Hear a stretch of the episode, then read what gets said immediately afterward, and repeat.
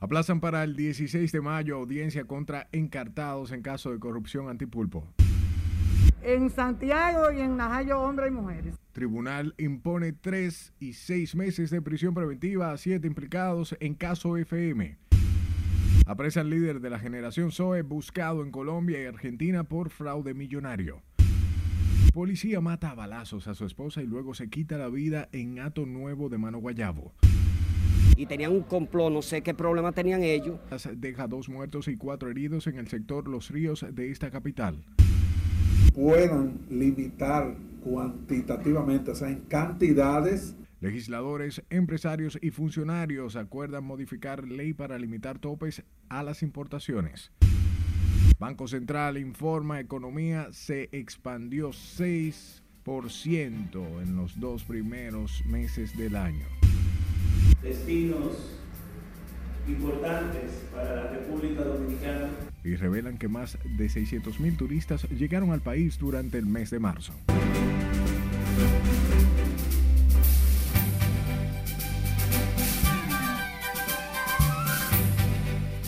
Hola de informarse, como siempre un placer llevarles información. Buenas noches y bienvenidos a esta sumisión estelar. Comenzamos. Y nos vamos directo al Palacio de Justicia de Ciudad Nueva, donde fue aplazada para el 16 de mayo la audiencia preliminar contra los acusados del entramado societario conocido como Antipulpo. Mientras los abogados de algunos imputados en el caso denunciaron que el Ministerio Público ha obstruido la entrega de las pruebas, lo que fue rechazado de inmediato por Wilson Camacho. Jesús Camilo nos completa la historia en directo. Adelante, Camilo. Buenas noches.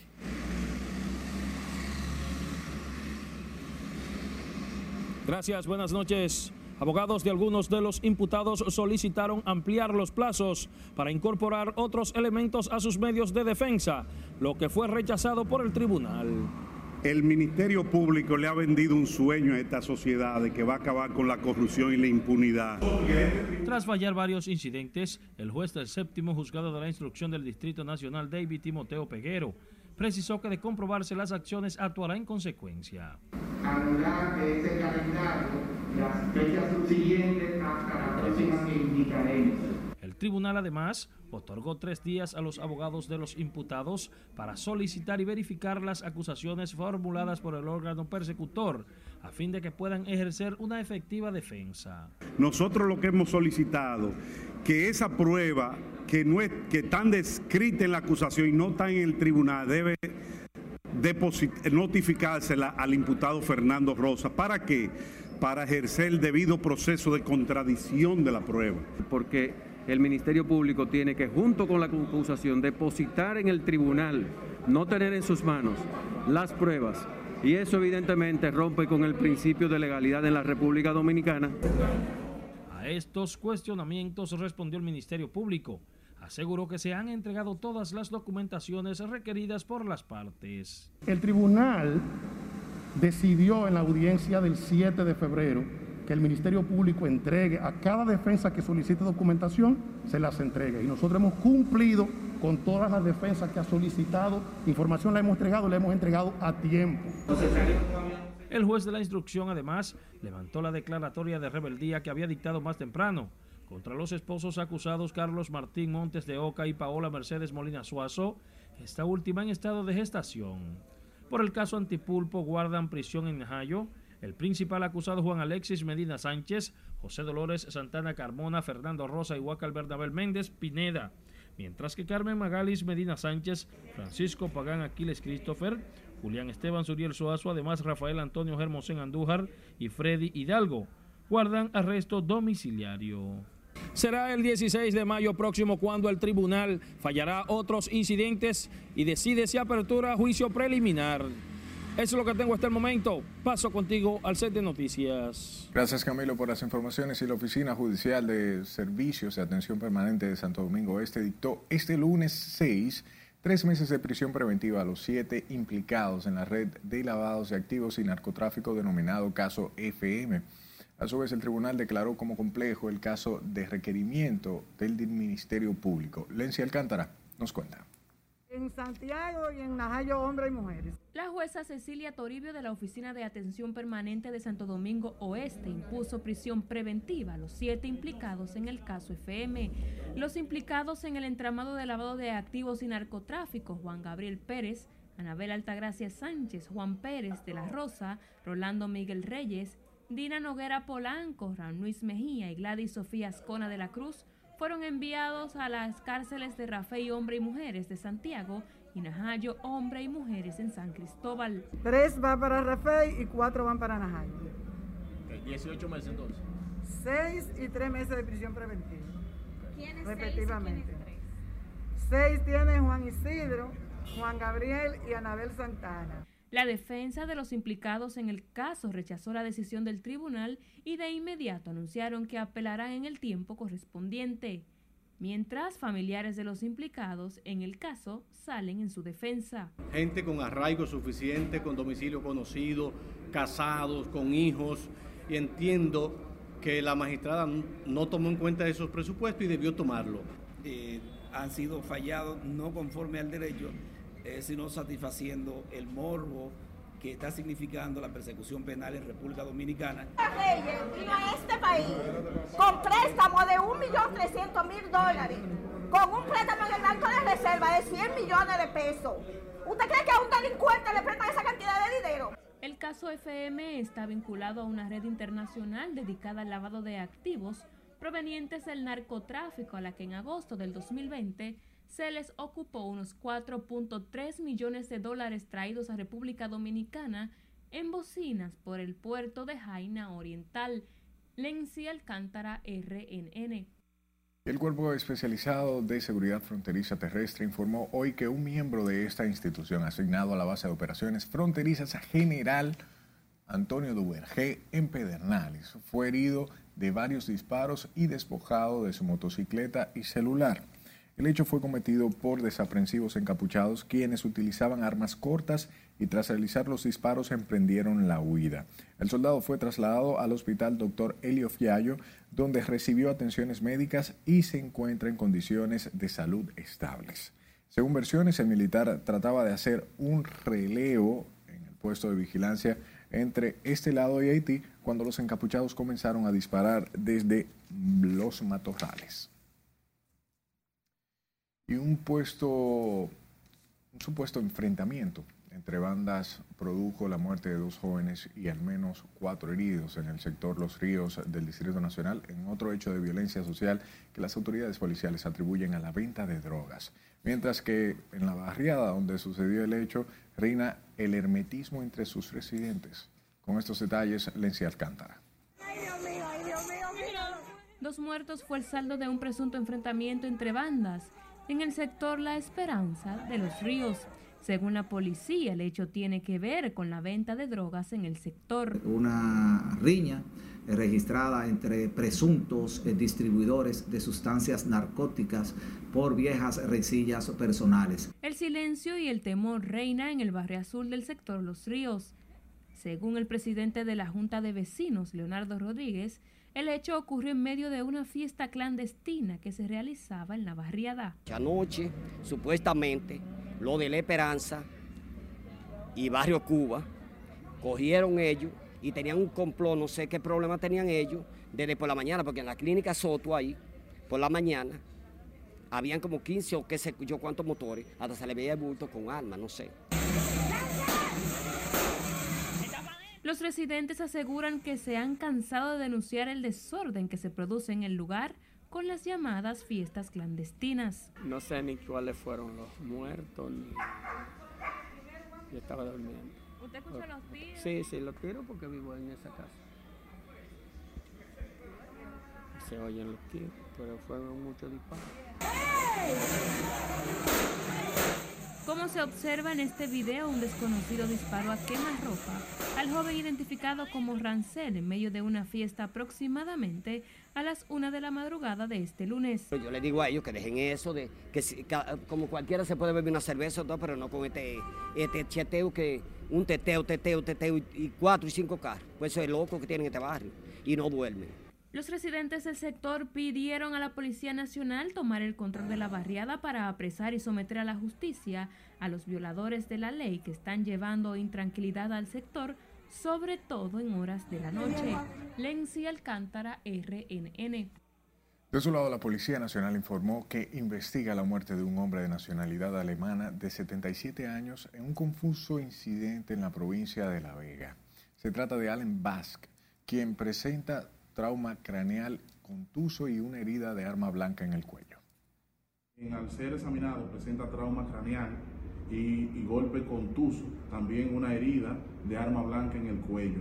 Informamos que con relación a este hecho las investigaciones van avanzadas, varias personas están detenidas para los fines de investigación y es muy probable que en las próximas horas estaremos ofreciendo más detalles con relación al avance y el progreso de las investigaciones. Tras el acontecimiento, la pareja de la víctima se entregó a las autoridades para fines de investigación. Continuamos hablando de la Policía Nacional, ya que un cabo de esa institución que no ha sido identificado mató a balazos a su pareja y luego se quitó la vida en una tragedia registrada en el residencial El Brugal de Atonuevo, en Mano Guayabo. Según versiones, la pareja vivía en San Cristóbal y ella se mudó donde su abuela hace 20 días tras sostener una discusión con el homicida suicida. Cassandra Isabel Martínez, quien fue muerta a tiros en el interior de su vivienda, dejó una niña de cuatro años en la orfandad. Y está detenido en el país Leonardo Cositorto, buscado por las autoridades de Colombia y Argentina por estafa y asociación ilícita mediante el conglomerado Generación SOE que supuestamente lidera el imputado. El hombre de origen argentino fue apresado por la Interpol en el país en la mañana de este lunes en un residencial en las afueras de la capital. Su ingreso a República Dominicana no se encuentra registrado legalmente ni se sabe desde cuándo está en el país. Generación SOE, la empresa que lidera Cositorto, está acusada de llevar a cabo un macro, una macroestafa piramidal internacional. Vamos a Puerto Plata, donde un empresario portugués denunció que ha sido víctima de un alegado entramado judicial que le estaría impidiendo desarrollarse en ese polo turístico, donde afirma ha sido víctima de estafas y amenazas de muerte. Juno Marte conversó con él y nos cuenta. Una demanda laboral y una demanda civil. Quisieron quitar el hotel. El empresario portugués Fernando Sergio Gómez señala que a pesar de que ha tenido ganancia de causa en las demandas que ha enfrentado, los procesos en la justicia le han creado traumas. Nem conhecia essas pessoas que, que me demandaram, que não eram minhas empregadas, e me condenaram em el año 2007, 2008, 2009, 2010. Dice que le han fabricado expedientes con la intención de abogados quitarle su hotel, ubicado en el centro de la ciudad, en complicidad de autoridades.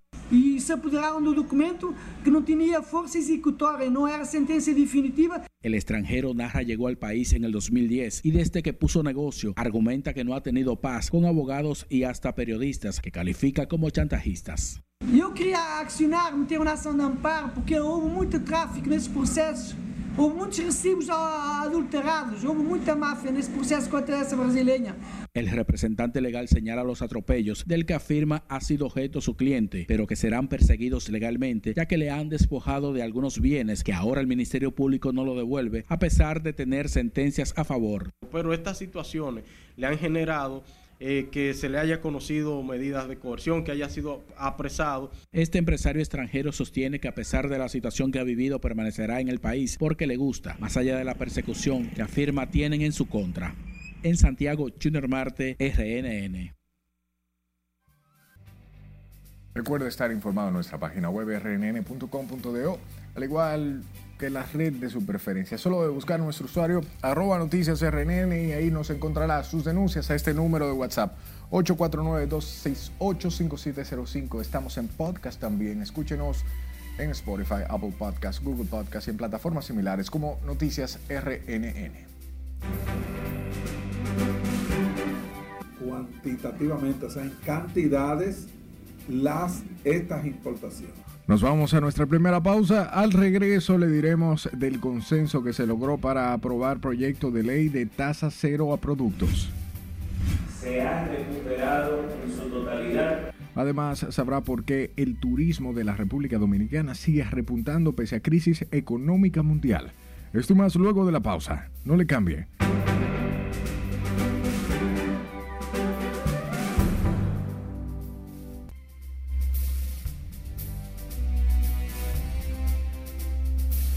Las duras imágenes de cadáveres esparcidos por calles de Bucha, ciudad cercana a Kiev, marcaron este lunes los debates entre Ucrania y Rusia, quienes acusan entre sí, ambos de un lado a otro, la responsabilidad de estas muertes. Catherine Guillén con estos detalles en el resumen de las internacionales. El presidente ucraniano Volodymyr Zelensky aseguró desde Bucha que se cometieron crímenes de guerra que serán reconocidos como genocidio, mencionando a miles de personas asesinadas y torturadas con extremidades cortadas, mujeres violadas y niños asesinados. Vestido con un abrigo khaki, un chaleco antibalas y rodeado de soldados, Zelensky habló a la prensa durante una visita a esta ciudad recuperada a las tropas ocupantes rusas. En tanto que Rusia rechazó categóricamente todas las acusaciones vinculadas al descubrimiento del gran número de cadáveres de civiles en Bucha cerca de Kiev.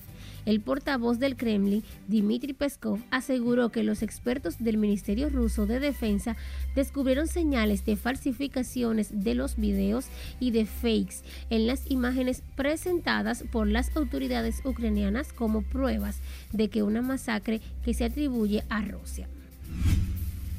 Ante el tema, el presidente estadounidense Joe Biden afirmó que quiere un juicio por crímenes de guerra contra Rusia y dijo además que es partidario de tomar más sanciones contra ese país oriental. Biden volvió a decir que considera a su homólogo ruso Vladimir Putin un criminal de guerra y dijo que buscará la suspensión de Rusia del Consejo de Derechos Humanos de la ONU. El colombiano inculpado en Estados Unidos por su presunta participación en el asesinato del presidente haitiano Jovenel Moïse, Mario Palacios, se declaró no culpable de los delitos imputados este lunes en una corte federal de Miami, en Florida. El militar retirado de 43 años está acusado de participar en un complot para secuestrar o asesinar a Moïse el pasado 7 de julio. En Costa Rica, el presidente electo Rodrigo Chávez celebró este lunes lo que considera una revolución tras ganar los comicios de segunda ronda ayer domingo y prometió acercarse a la oposición con la que deberá trabajar para alcanzar acuerdos en un Congreso fragmentado. El presidente electo también comparó su triunfo con una historia de David y Goliat. Ecuador sumó un nuevo trágico episodio en el que fueron asesinados 20 presos durante enfrentamientos en la prisión de la sureña ciudad de Cuenca, similares a los ya acontecidos el año pasado que dejaron 316 reclusos fallecidos en peleas entre bandas rivales.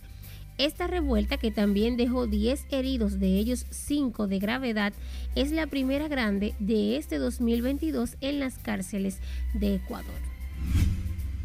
Llegamos al final de este recorrido internacional con un equipo de investigadores que ha descubierto un nuevo planeta tan joven que aún no ha salido del vientre de la materia donde se está formando. Se trata del protoplaneta más joven descubierto hasta la fecha. Según los científicos, la ubicación de AB Auriaje B y los patrones de materia que lo rodean sugieren que puede estar funcionando un método alternativo de formación de planetas en las internacionales, Catherine Guillén. Retornamos con informaciones locales. Se sepa que el presidente Luis Abinader felicitó este lunes al presidente electo de Costa Rica, Rodrigo Chávez, tras la celebración de los comicios de ese país el día de ayer. A través de su cuenta de Twitter, el jefe de Estado de la República Dominicana también felicitó al pueblo costarricense por el ejercicio democrático efectuado en las elecciones. Asimismo, manifestó el interés de seguir fortaleciendo y desarrollando la Alianza para el Desarrollo en Democracia con Chávez. Rodrigo Chávez, líder del Partido Progreso Social Democrático, se impuso en la celebración de las elecciones ante el exmandatario José María Figueres, a quien las denuncias de corrupción no le concedieron una segunda oportunidad. En otro orden, el gobierno, industriales y productores acordaron este lunes modificar el proyecto de ley que coloca la tasa cero a un grupo de productos de alimentos para mitigar los efectos de la inflación internacional en busca de mayores transparencias en las importaciones bajo ese marco legal. Con más detalles, Nelson Mateo. Es con la participación de ellos, con cuota. El ministro de Industria y Comercio, Víctor Bisonó, encabezó la comisión del gobierno que junto a los industriales y productores se reunieron con los líderes de la Cámara de Diputados. Bisonó dijo que los esfuerzos del Ejecutivo están destinados a garantizar con el proyecto de ley tasa cero abastecimiento de productos y precios a bajo costo. Que esta es una iniciativa preventiva, porque si en los Estados Unidos está faltando productos, si en, en Europa están faltando productos, si en América están faltando productos, nosotros de una manera eh, preventiva, reitero, tenemos que ver qué puede impactar a la República Dominicana. La propuesta de modificaciones a la pieza llevada por productores del gobierno e industriales establece que sea la Comisión Nacional Agrícola el organismo responsable de decidir el tipo y la cantidad de los productos a importar. Pues estamos prestos a, a mantener eh, un suministro confiable que eh, es eh, el, la situación actual. Hay una garantía en el, en el suministro. Eh, la industria en particular ha jugado un rol muy importante. El documento con las sugerencias entregadas al presidente de la Cámara de Diputados plantea además que se coloque un tope invariable de seis meses a la ley y que se permita a los productores participar de los beneficios de importación libre de impuestos. Es que se le da potestad a la Comisión eh, de Importaciones Agropecuarias para que puedan limitar cuantitativamente, o sea, en cantidades, las, estas importaciones. Los voceros del PLD y la Fuerza del Pueblo mostraron posiciones diferentes en torno a la iniciativa. Esa propuesta que eh, evidentemente han logrado con un, algunos de los sectores del gobierno no beneficia en nada al sector productivo nacional. La propuesta que, que han venido a hacer estos sectores productivos, de una, de una forma u otra, responde a algunas inquietudes que estaban pendientes cuando nosotros la discutimos en el Pleno aprobado en primera lectura, el proyecto de ley que coloca tasa cero a 67 productos se espera sea conocido en esta misma semana y aprobado sin mayores contratiempos tras el consenso alcanzado a través de esta propuesta de modificación que en lo inmediato apoya el PRM y el opositor Partido de la Liberación Dominicana. Nelson Mateo, RNN. Paralelo a esto, los empresarios agrupados en el Consejo Nacional de la Empresa Privada respaldan el proyecto de ley tasa cero aranceles que impulsa el gobierno para mitigar el impacto en los precios de los alimentos básicos para la inflación por, o bien por la inflación internacional. El presidente del CONE, Pedro Brache, entiende que lo que se debe es mantener el equilibrio para evitar afectarse tanto a la población como al Producto Nacional. Es eso, lo que hay que ver que sea una medida limitada, que sean eh, que se tomen medidas que no causen, eh, vamos a decir, sobreinventario de productos específicos, que bajen los precios debajo del nivel de, sustento para muchas, para muchas cosas de la agropecuaria. Pero nosotros sí creemos que en este momento coyuntural hay que buscar ese equilibrio entre defender el bolsillo del consumidor y evitar sobre todo algo que es muy importante, que es el desabastecimiento semana pasada la Cámara de Diputados aprobó en primera lectura la pieza legislativa que busca liberar el pago de aranceles a más de 60 productos importados. Cambiamos de tema porque durante el mes de marzo del 2022 se consolidó el proceso de recuperación de los mercados emisores de turistas hacia la República Dominicana, con la llegada de más de 600 mil turistas no residentes, según informes del Ministerio de Turismo. Nos amplía Laura Lamar. Nos enfocamos en países que siempre habían sido destinos importantes para la República Dominicana. El ministro de Turismo aclaró que pese a la baja registrada durante el primer trimestre del año por el impacto de la guerra entre Rusia y Ucrania, la llegada de turistas se mantuvo estable. Mercados de Canadá, Alemania, Reino Unido y Argentina equilibraron el crecimiento del sector, según el ministro David Collado. Fue el mes perdimos 50.000 turistas ucranianos y rusos, pero también fue el mes donde nos enfocamos en los 80.000 turistas que ingresaron a República Dominicana canadiense. Hoy puedo decir aquí, con plena seguridad, como ministro de Turismo y coordinador del Gabinete de Turismo, que el turismo de la República Dominicana se ha recuperado en su totalidad Asimismo, se aumentó la generación de divisas en casi 700 millones de dólares con el alojamiento de turistas en los hoteles del país. Eh, de los grandes logros que hemos realizado como sector turístico es que estamos trabajando primero de manera mancomunada público-privado y segundo de manera ágil. De manera que nosotros cada vez en estos últimos dos años que se nos han presentado situaciones complejas, nosotros nos hemos reunido como sector y le hemos buscado salida. El informe mensual sobre los resultados del comportamiento del turismo revela también que el país estima en lo que resta del 2022 las reservaciones por encima del 8.9%, lo que superaría cifras de años anteriores. El ministro de Turismo dijo que para la semana próxima las autoridades definirán las estrategias de cara a Semana Santa y el verano. Laurila Mar, RNN.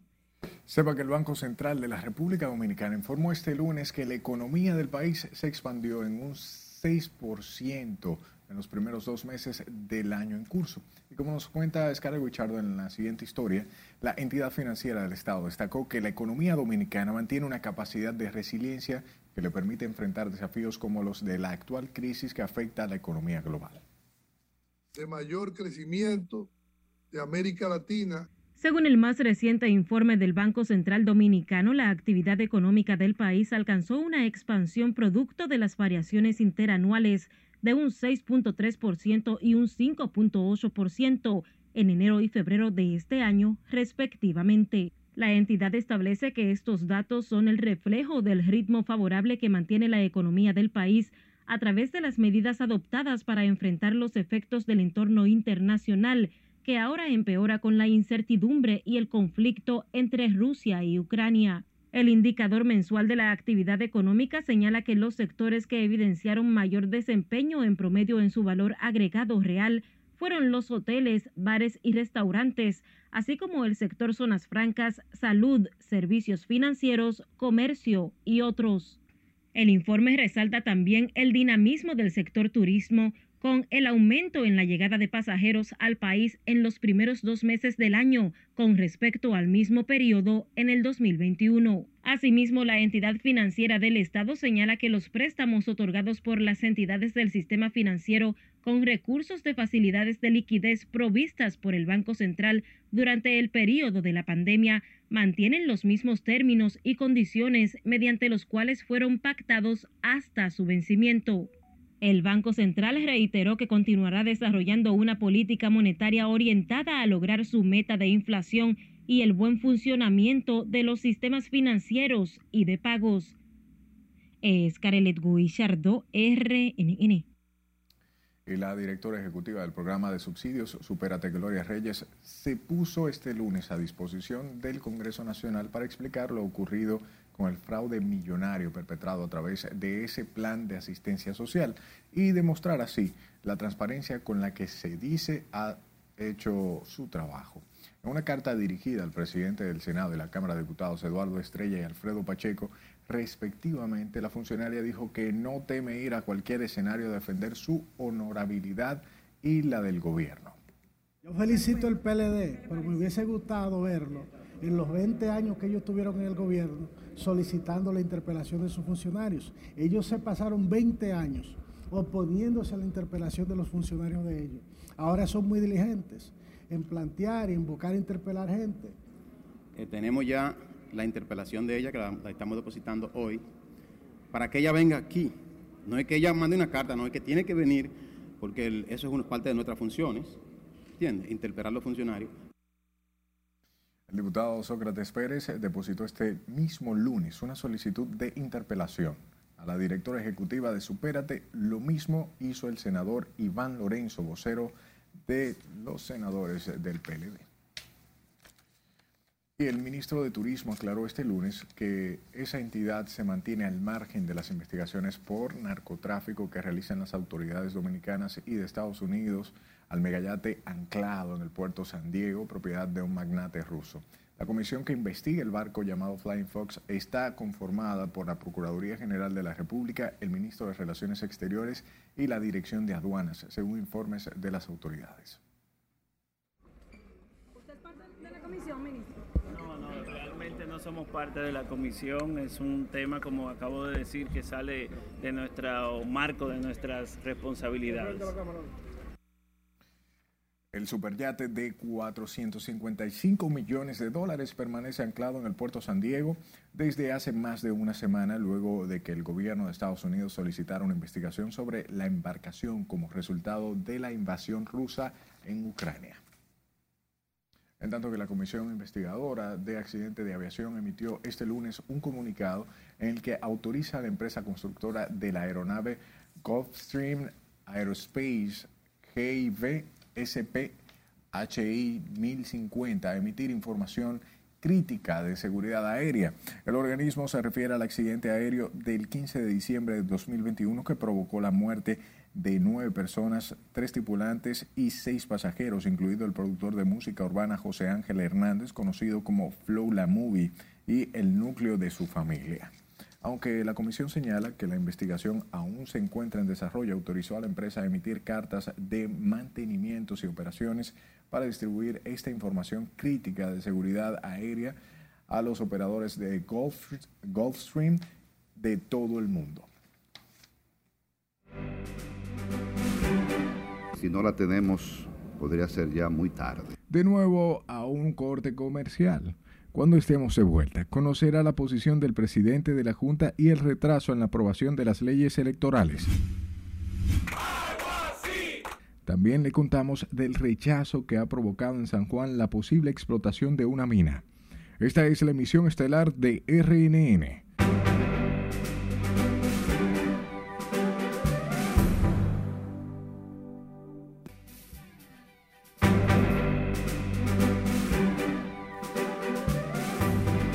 Su tiempo. El presidente de la Junta Central Electoral, Román Jaques Liranzo, advirtió hoy de la necesidad de modificar la ley de partidos políticos y electoral, cuyo diálogo se ha quedado estancado tras la suspensión del sexto encuentro la semana pasada por falta de quórum. Vanessa Valdés tiene la información. En esta legislatura podamos tener la reforma electoral, porque si no la tenemos podría ser ya muy tarde. Roman Jaques Liranzo plantea que si las leyes electorales no son reformadas en esta legislatura, el sistema político del país se verá seriamente afectado. La ausencia de los partidos políticos en la mesa temática electoral ha conllevado a que la plenaria del órgano comicial analice otras medidas como la de llevar al Congreso Nacional estas leyes para avanzar en el proceso de sus modificaciones. Trabajar con dos leyes con muchas debilidades constitucionales, entiéndase con declaratorias de inconstitucionalidad por el Tribunal Constitucional de manera concentrada y de manera difusa por el Tribunal Superior Electoral, por el Tribunal Superior Administrativo, con falencias eh, en, en el proceso del calendario electoral. Yo creo que es un riesgo. Y si se aprueban muy tarde, entonces eh, la implementación de las mismas será de difícil ejecutoria. En ese mismo orden, la ex coordinadora de participación ciudadana, Lady Blanco, expresó que respalda la modificación de estas leyes en la actual legislatura. Ahora mismo tenemos dos leyes electorales que hemos visto que han sido ineficientes, que son inequitativas, que permiten también eh, que el narcotráfico, que el crimen organizado, que el financiamiento y la desigualdad eh, electoral pues estén presentes. Entonces, el pueblo dominicano tiene que estar consciente que necesitamos hacer presión sobre todos los partidos políticos para que realmente tengan la voluntad, para que el pueblo dominicano tenga las leyes electorales acorde a la realidad nacional Roman Jaques indicó que este diálogo está abierto a los partidos políticos para escuchar sus propuestas y llegar a mejoras para las normativas. El presidente de la Junta Central habló previo a su participación en el panel Libertad de Expresión, Reforma Electoral y Debate Político que organizó el órgano comicial al conmemorarse mañana el Día Nacional del Periodista. Vanessa Valdés, RNN. Cambiamos el tema. Al menos 25 mujeres trabajadoras sexuales han denunciado ser víctimas de maltrato por parte de sus clientes en los últimos tres meses del año en curso. Así lo aseguró la presidenta del Movimiento Mujeres Unidas, Jacqueline Montero. La situación genera preocupación entre estas mujeres que hoy acudieron a dar apoyo a otras compañeras víctimas de violencia. Una de ellas se encuentra en estado delicado luego de ser agredida con un cuchillo supuestamente por Dixon Rivas, a quien se le conocerá medida de coerción en las próximas horas. Porque a veces la gente dice una estadística de que hay mujeres que es su pareja, pero las compañeras casi siempre son los clientes. A veces tienen un cliente fijo, la gente lo ve como pareja, entonces ella viene a hacer un número más de esa que la agreden y la gente dice, no, eso es de género, problema no sé yo qué. Pero la mayoría son clientes y pareja fija de ella que abusan, porque a veces quieren quitarle el dinero, en caso de los clientes quieren otras cosas que no fue lo que se negoció previamente. La presidenta de Modemo dijo que estarán ofreciendo apoyo legal y psicológico a estas mujeres y que solicitarán al Ministerio Público la protección de las mismas. Hablamos del presidente Luis Abinader, quien ratificó este lunes su compromiso con el apoyo al sector cultural nacional durante la apertura de la exposición inmersiva Iván Tobar Surrealismo Vivo. Juan Francisco Herrera se encuentra en la Plaza España de la ciudad colonial y nos da los detalles. Adelante, Juan Francisco. Gracias, buenas noches. En la exposición inmersiva que inicia en el día de hoy, los visitantes podrán disfrutar de todas las obras del artista plástico Iván Tobar. Con un acto de gala en la Plaza España de la ciudad colonial, el mandatario junto a la primera dama Raquel Albaje dejó inaugurada la exposición del destacado artista plástico fenecido Iván Tobar. En la cual estamos exaltando la creatividad de uno de los grandes maestros del arte dominicano. Esta exposición, audaz, nos coloca entre los países más vanguardistas del mundo donde la tendencia predominante es la fusión entre la virtualidad y el arte. El presidente Abinader aseguró que se desarrollarán políticas públicas para impulsar las artes y reconocer figuras como Tobar, quien se destacó también en Francia. Esta iniciativa constituye una muestra más de la decisión de nuestro gobierno de marcar un antes y un después en el apoyo integral al arte y a la cultura en la República Dominicana. Hoy podemos decir con orgullo que nuestros museos, nuestras galerías, nuestros teatros y todos los espacios culturales están resurgiendo con más fuerza y con más vitalidad que nunca. En el emotivo acto que se realizó a pocos días del 80 aniversario del nacimiento del artista, se hizo entrega a la familia de Iván Tobar la Orden de Sánchez Duarte y Mella a título póstumo. También se nombrará una calle con su nombre. A la actividad asistió el gobernador del Banco Central Héctor Valdés Albizu, los ministros de Cultura, Turismo, el Administrativo y otras personalidades públicas y privadas. La exposición estará abierta al público hasta el mes de junio. Vuelvo contigo al estudio. Gracias Juan Francisco. Vamos de inmediato a San Juan de la Maguana, donde el envío de una carta al congresistas o bien a congresistas de esa provincia para que aprueben la explotación de una mina de oro y cobre ha despertado el rechazo de varios sectores a esa iniciativa por considerarla nociva para la población. Julio César Mateo con la historia. La carta donde se insta a los legisladores sanjuaneros a apoyar la explotación minera en la zona norte les fue enviada por la Mesa Redonda por la Mancomunidad de los Países en la República Dominicana. Esa carta de plano la rechazamos. La rechazamos. No me interesa esa carta en lo absoluto. Hemos sido claros y categóricos.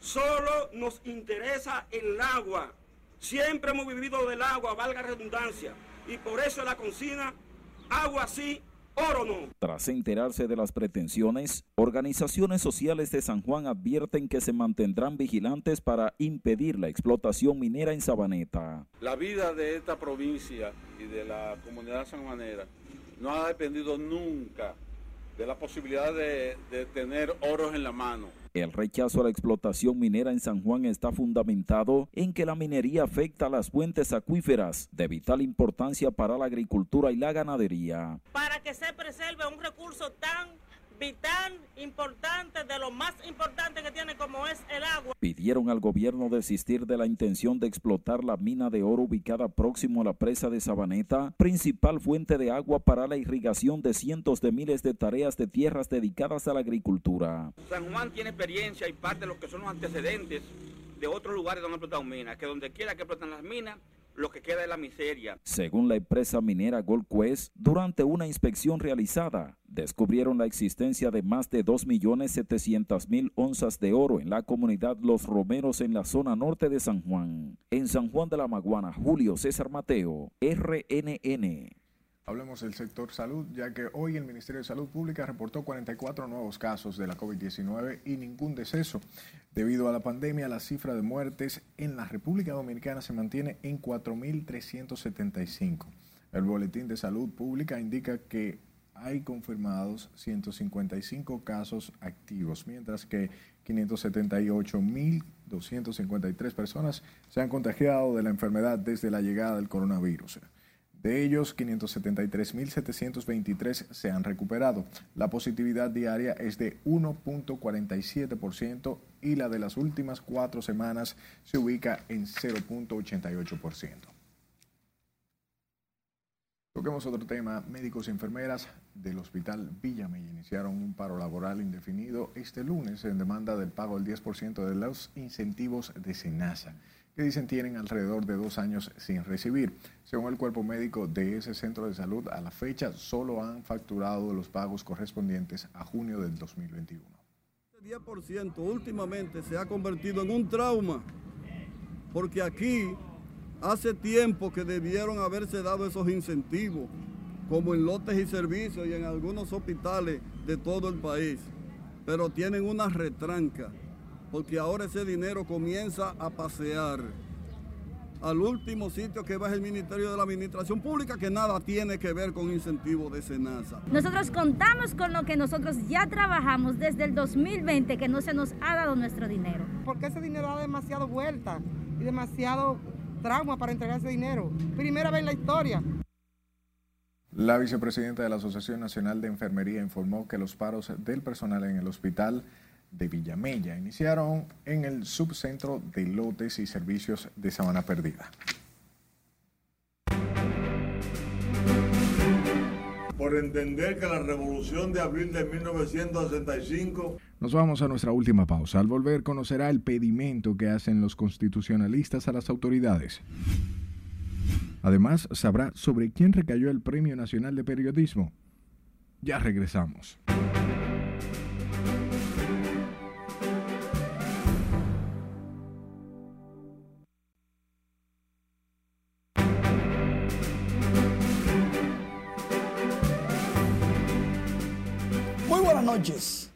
Definitivamente que de vez en cuando nos sorprendemos de buenas y malas noticias. Esta es buena. Comenzamos con los árbitros dominicanos. Ferrer comanda el trío de dominicanos que hoy estuvo en acción en los Juegos de Primavera. Por primera vez, tres árbitros accionando en los campos de entrenamiento. Nada que nada. Pero aquí viene la mala.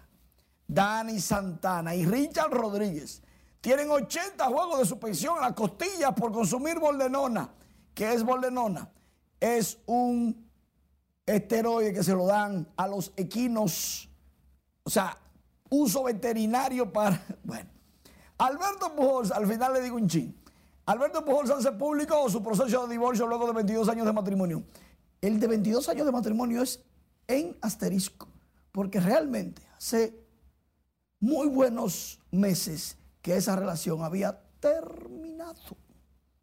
Pero bien, Miguel Ángel Sanó conectó cuadrangular, su número 3 de la campaña la mandó al marro de Montecristi con los mellizos de Minnesota. Otro que se fue para la calle, Nelson Cruz, ligó su primer honrón con los nacionales de Washington. Así de feo estaba la pretemporada para Nelson Cruz, pero ya salió de eso. Eloy Jiménez pega su tercero de la campaña o de la pre-campaña. Ahí colocaba el juego 6 por 5 en el quinto episodio. Otro que se fue para la calle de Punisher. Aristides Aquino llega a tres cuadrangulares con los Rojos de Cincinnati. Eso quiere decir que el muchacho parece que se ha reactivado luego de un mal 2021. Neyfi Castillo tiene honrón con Arizona Navy, tiene 21 años y es de Higüey. Atención de los menores nuevos, dominicanos Navy Castillo es uno de ellos. Otro que conectó cuadrangular por el domingo. Hay que aplaudir a Alexander Canario. Cuadrangular lleva dos con los Cubs de Chicago. Es de Montecristi. Ese sabe dónde que queda el morro. Ese la mandó al morro. 21 añitos también los menores dominicanos. Julio Rodríguez, hablando de menores, se queda en el equipo grande desde el 7 de abril con los marineros de Seattle. Su papá lloró y Julio Rodríguez dice, ahora es Yadier Molina, ¿cómo se va a retirar? Será el manager de los navegantes de Magallanes en el béisbol invernal venezolano para la próxima campaña. Bueno, pierden tiempo. Atención, que el Club Rafael Varias ganó el baloncesto femenino del Festival Deportivo Sub-13, el significado en el Centro Olímpico Juan Pablo Duarte. Felicidades para el Club Varias. Eso sí, te voy a decir rápido qué es lo que es la boldenona, para que no te vaya a cruzar con una cosa de esa. Okay. Los veterinarios le dan esa sustancia a caballos y vacas para que sus muslos crezcan. ¿Muslos o músculos? Bueno, los- también los muslos, o sea, que la vaca lo que tiene es muslo para uno darle ñángala. Ok. Entonces, eso se usa para animales, pero hay peloteros que creen que saben mucho, como aquello de la vipa y la abeja. Gracias, Manny. En el marco de la conmemoración del 57 aniversario de la batalla del 24 de abril, grupos militares y constitucionalistas solicitaron al presidente Luis Abinader que esta fecha se celebre igual que las efemérides del 27 y el 19 como la del 30 de marzo. Los combatientes de la batalla de abril de 1965 también exigen que sean mejoradas sus pensiones. Por entender que la revolución de abril de 1965 fue el acontecimiento político militar más importante del siglo XX y el tercero en la historia dominicana. No hay por qué entonces evadir la celebración de un día tan significativo como el 24 de abril y el 28 de abril, momento en que la revolución se convirtió en guerra patria El abogado y escritor Andrés Fortunato, al hablar en nombre de sus compañeros, expresó que el 24 de abril es una fecha que no debe ser olvidada, al ser considerada como el inicio del regreso a la constitucionalidad y uno de los eventos más relevantes en nuestro país. El director de la Autoridad Portuaria, Jan Luis Rodríguez, anunció este lunes la creación del Instituto de Capacitación de los Trabajadores Portuarios de la República Dominicana en el marco de las acciones para posicionar al país en el hub logístico y de carga. En este sentido, la empresa naviera Frederick Schack facilitará los terrenos que alojarán las instalaciones del Instituto Nacional de Capacitación Portuaria y Logística. en la región somos prácticamente pioneros con esta iniciativa, con, como una muestra más de lo bien que va el sector portuario en la República Dominicana. Eh, creo que es la forma de, tener éxito en este tipo de, proyectos, eh, que va a capacitar tanto a personal del sector público como del sector privado, que en ambos, en ambos ámbitos se necesita eh, con gran urgencia y cada vez más para, para el país y para hacer realidad que seamos hub logísticos. Para la construcción de este instituto de capacitación, la autoridad portuaria realizará una inversión de 8 millones de pesos y se estaría inaugurando entre los meses de julio y agosto. De su lado, el Ministerio de Educación y el Colegio Dominicano de Periodistas anunciaron este lunes la selección de Bonaparte Gotró Piñeiro como Premio Nacional de Periodismo que reconoce la trayectoria de vida de profesionales de la comunicación. La escogencia de Gotró Piñeiro fue una decisión unánime de todos los miembros del jurado que encabeza el Ministerio de Educación, o bien el ministro de Educación Roberto Fulcar, Aurelio Enríquez, presidente del Colegio de Periodistas, el presidente de la Sociedad Dominicana, Percio Maldonado, entre otros. Al recibir la llamada que lo confirmaba como Premio Nacional de Periodismo, el galardonado Bonaparte Gotró expresó sentirse honrado con el reconocimiento de su trayectoria a la vez que agradeció a los miembros del jurado por su escogencia.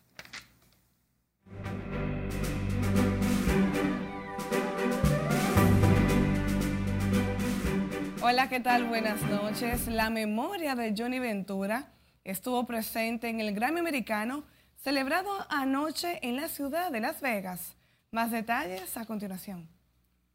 La noche de este domingo le realizaron un homenaje póstumo al caballo mayor Johnny Ventura durante la ceremonia de premios Grammy 2022.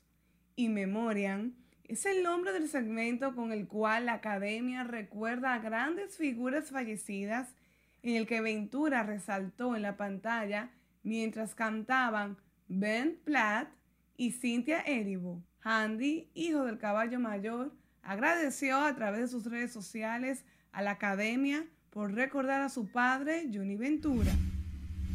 Fue tiroteado el vehículo en el que se transportaba el exponente urbano Bulín 47 en la ciudad de New York, donde está agotando una serie de presentaciones en discotecas. Al vehículo del joven le propinaron al menos ocho disparos. Hasta el momento, Bulín no se ha pronunciado en torno al caso. Al terminar la más reciente función de la aclamada obra La llamada, del pasado fin de semana, el productor José Llano presentó un preview de su próximo musical, Hoy no me puedo levantar, pautado para la sala principal del Teatro Nacional a partir del 7 de septiembre. Desde su estreno en el 2005 en España, ha recibido importantes galardones y se ha presentado además en México desde el 2013 y hasta el año 2021 siendo República Dominicana el tercer país en que se estrena. Y en un ameno encuentro con la prensa e invitados especiales, el talent show vocal The Voice Dominicana anunció una segunda temporada que promete muchas sorpresas con una nueva alineación de coach. El plato fuerte de la noche fue la revelación de los coaches de esta temporada. Repite la reina del merengue, Mili Quesada, quien nuevamente se hará acompañar de musicólogo y se estrenan en esta plataforma Alex Matos y Eddie Herrera. Esta oportunidad creo que voy a buscar eh, las mismas cualidades, eh, pero eh, pensando más bien en lo que el público finalmente va a tener que escoger, porque la, la elección, la pasada entrega fue bien difícil, bien reñida. En el caso mío muy particular, eh, a mí me llamaron inicialmente la primera temporada, para la primera temporada, eh, y por el COVID se cambió de fecha. Yo estaba confirmado y todo. Bendito COVID. Se- se- por el COVID se cambió de fecha y cuando se cambió la fecha, yo lastimosamente tenía ocupada la mitad de las fechas de las grabaciones y todo lo demás. Eh, creo que ahora somos nacionales juzgando, o no juzgando, sino haciendo como de coach de nacionales. Así que agradecemos a The Voice Dominicana por la maravillosa oportunidad que le ha dado a Eddie, no, porque ya Eddie lo había llamado hace rato, a mí.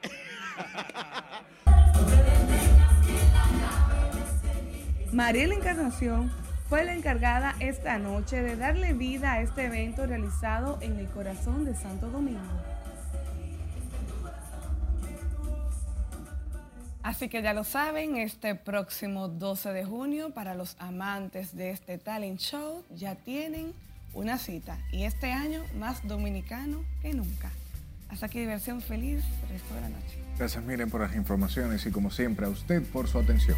Buenas noches.